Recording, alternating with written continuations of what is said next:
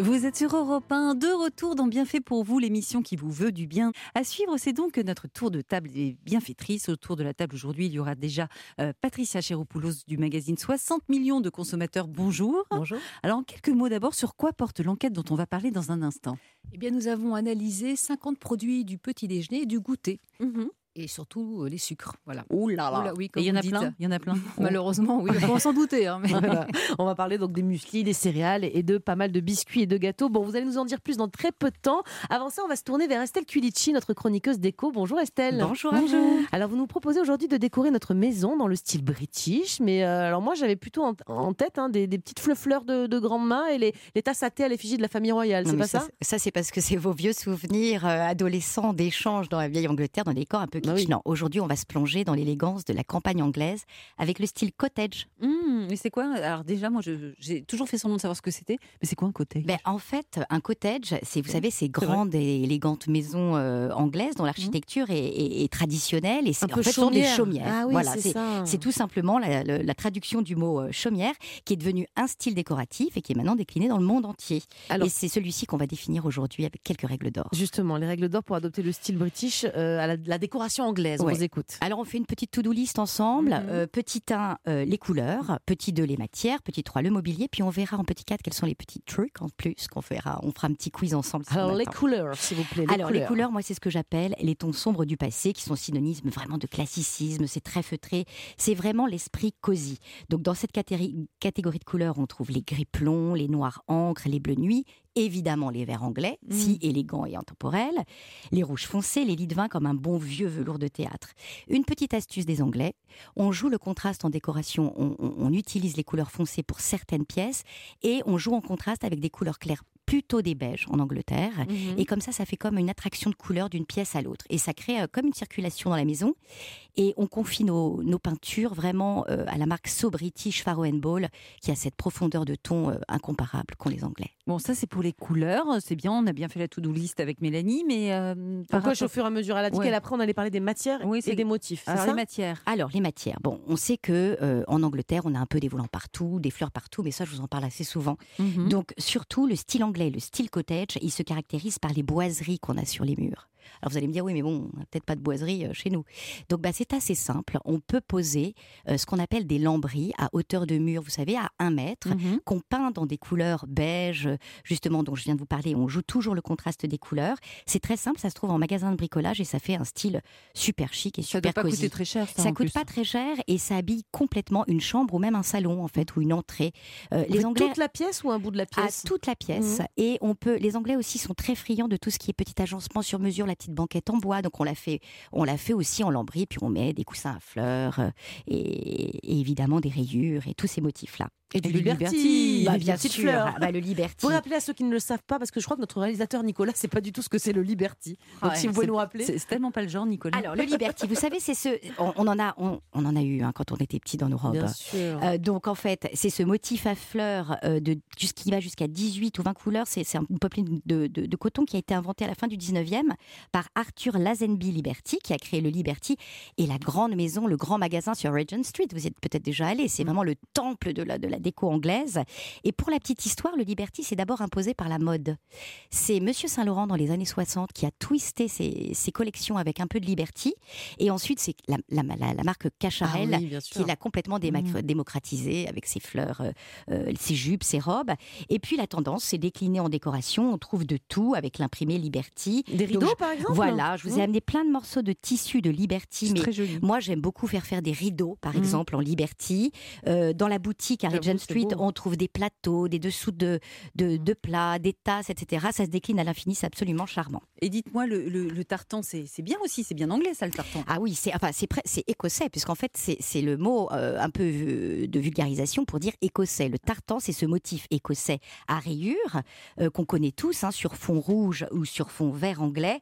Vous savez, hein, c'est le kilt de Meg Gibson. hein, Ah oui, on s'en rappelle du kilt. Donc voilà, c'est c'est symbole de, de la royauté et ça se décline partout aussi, en papier peint. On en a de très beaux modernisés par, par la décoratrice Billy Blanquette pour, pour les papiers peints MU, M-U-E. Et puis, on a le fameux jeté que je vous ai amené. Ah, c'est magnifique, on a envie de se jeter dedans. On se jette dedans, évidemment. Très rapidement, un très très très rapide petit quiz, parce qu'on n'a plus du tout de temps, Estelle. La salle de bain, on met une, une douche ou une baignoire en Angleterre? Baignoire, baignoire évidemment. une, salle, une, baignoire à îlot, hein, sur pied, évidemment, avec de, de, de vieux robinets en laiton. Donc ça, c'est british. In the living room. Alors, in the living room, à votre avis, on a plutôt plein de petits fauteuils ou un gros canapé? Mais un Chesterfield, c'est la base. Bah oui, bien sûr, c'est la base parce qu'en fait, c'est les meubles XL hein, qui caractérisent le style cottage. Ça donne ce côté réconfortant. Et puis, c'est une invitation au tea time, quoi. Eh bien, merci beaucoup, Estelle, pour tous ces conseils déco. On va reculer un peu dans le temps à présent et on va se mettre à l'heure du petit déjeuner avec vous, Patricia Chéropoulos. Alors, dans le dernier numéro du magazine 60 millions de consommateurs, notre partenaire aujourd'hui, vous avez enquêté sur les céréales qu'on adore euh, au réveil. Et votre constat est sans appel, les céréales du petit déjeuner sont vraiment trop sucrées.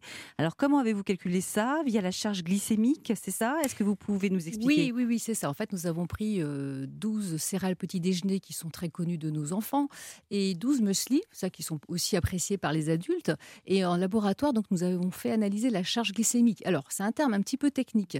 En gros, ça représente la charge, la teneur, la quantité de sucre que vous ingérez et la vitesse à laquelle ce sucre va arriver dans le sang, cette fameuse mmh. glycémie. Mmh Donc plus cette charge glycémique est élevée, en fait au-dessus de 20, ben, plus la glycémie va bondir et, ça fait c'est mauvais. Voilà, ça fait un pic de glycémie. Et dans les céréales, par exemple, si on prend les céréales que vous avez euh, regardées, alors je cite quelques marques, il y a Chocapic, il y a les Choco Trésor, il y a euh, lesquelles encore hein, Pour donner une troisième, pour faire bien, les Miel Pops par mm. exemple. Euh, il y a pourtant certaines qui ont un bon Nutri-Score. Alors le Nutri-Score, c'est ce code hein, qui va de A à, D, avec un code couleur qui nous dit si c'est plus ou moins à eux, non Peut-être je me trompe, c'est ça? Oui, oui, c'est ça. ça va et qui nous dit si c'est bon pour la santé ou pas, globalement. mais pourtant, il y a bon Nutri-Score, mais trop de sucre. alors voilà, c'est ça, c'est que le Nutri-Score est intéressant en soi, mais il prend en compte aussi d'autres, euh, par exemple les protéines, il prend en compte mmh. les fibres, les acides gras. Là, nous avons surtout regardé le sucre. Donc effectivement, des céréales peuvent être sucrées, avoir un un Nutri-Score relativement correct. Hein, il, y a pas de euh, A, euh, il y en a une, hein, A. enfin, sinon, c'est plutôt B, C, D.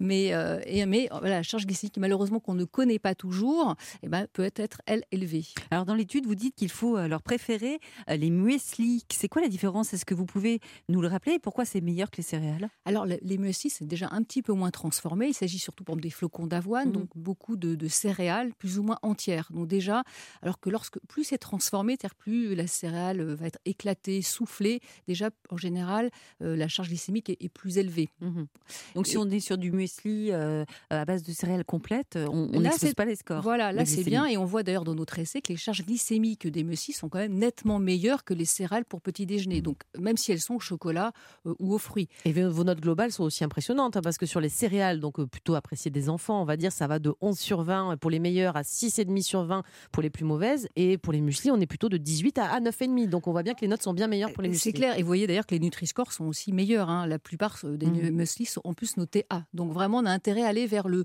le muesli le plus simple aussi. Y compris pour nos enfants, alors peut-être, si on peut. Ben, si on peut. il y a des muesli au chocolat ou avec des fruits qui peuvent mmh. être aussi intéressants pour eux. Un peu mmh. plus appétissants pour eux. Alors pareil, hein, pour les biscuits, les gâteaux qu'on adore grignoter à l'heure du, goûter, seulement trois produits parviennent à se hisser au-dessus de la moyenne. Et c'est pas fameux, il y a vraiment trop de sucre là encore. Alors là, oui. Alors là, c'est clair. Hein. Autant le bon euh, petit déjeuner, ça peut, on peut trouver des bons produits. Mais là, c'est les gâteaux. Donc, on a pris les nappés chocolat, les gâteaux euh, fourrés chocolat. Bon, là, c'est la cata au sens sucre, hein. évidemment. C'est bon au goût. Tous les rouges, ce sont les préférés de mes enfants. Je suis dégoûtée. je suis désolée, mais à côté de ça, heureusement qu'il y a d'autres repas qui m'ont rattrapé. Hein. Mais là, c'est vraiment sans appel. C'est vrai qu'on a pris des portions, en gros, de 50 grammes hein, de, mm. biscuits. Euh, on atteint presque un tiers des apports euh, recommandés en sucre par l'OMS, c'est-à-dire 50 grammes. Alors Juste avec deux petits gâteaux. Deux oui, petits deux petits gâteaux, on est quasiment à un tiers. Ils ont la dose pour la journée avec tiers. il suffit de rajouter un gâteau et une boisson sucrée et on arrive quasiment euh, à la dose recommandée. Et ils sont pauvres nutritionnellement euh, Alors en plus, voilà, ils sont ils sont vraiment pas intéressants. Autant les muesli, voire quelques céréales peuvent être un peu riches en fibres, mais là les, bah, les gâteaux c'est très transformé, donc peu de fibres et des additifs en plus. Bah, malheureusement, hein, il y a des émulsifiants, des colorants, des arômes.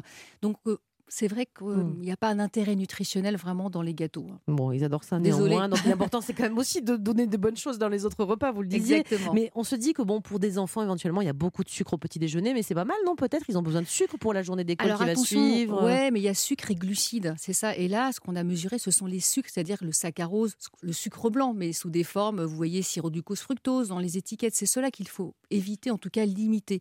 Les glucides, c'est l'amidon, ce sont les fibres aussi. Donc euh, c'est ça la différence, c'est qu'il en faut des sucres, mais il faut des sucres de type glucides. Et Voilà. alors que là, c'est hyper transformé, c'est ça. Et Donc voilà. il vaut mieux que je prenne une baguette, on va pas se mentir. Alors, Donc, euh, une baguette complète, oui, ça Ah ouais, mais ça euh, les sera mieux. enfants, oui, mais les enfants. Oui, alors- le truc. Euh, il vaut mieux peut-être quand même une baguette complète ou pas, un peu de beurre et Ah, du chocolat dessus, non? Oui, pourquoi pas Très bien. Après, de temps en temps, après, il Mm. faut pas non plus diaboliser. C'est Mm. vrai que s'ils ont ça, ils veulent manger rien d'autre que ça, vaut mieux ça que rien, hein, bien Ouais. sûr. Mais Et après, on rattrape, voilà. En Et tout puis, cas, il y les a de gâteaux, quoi- là, faut faire gaffe. Il y a hein, de quoi les- choisir, en tout cas, et voir avec votre Voilà, on peut comparatif quand même quels en sont les trouver. meilleurs voilà. ou les Il y en moins a quand même qui Ouais. sont mieux que d'autres. hein. Merci beaucoup à vous, les bienfaiteurs d'Europe 1. On vous retrouve très vite dans l'émission.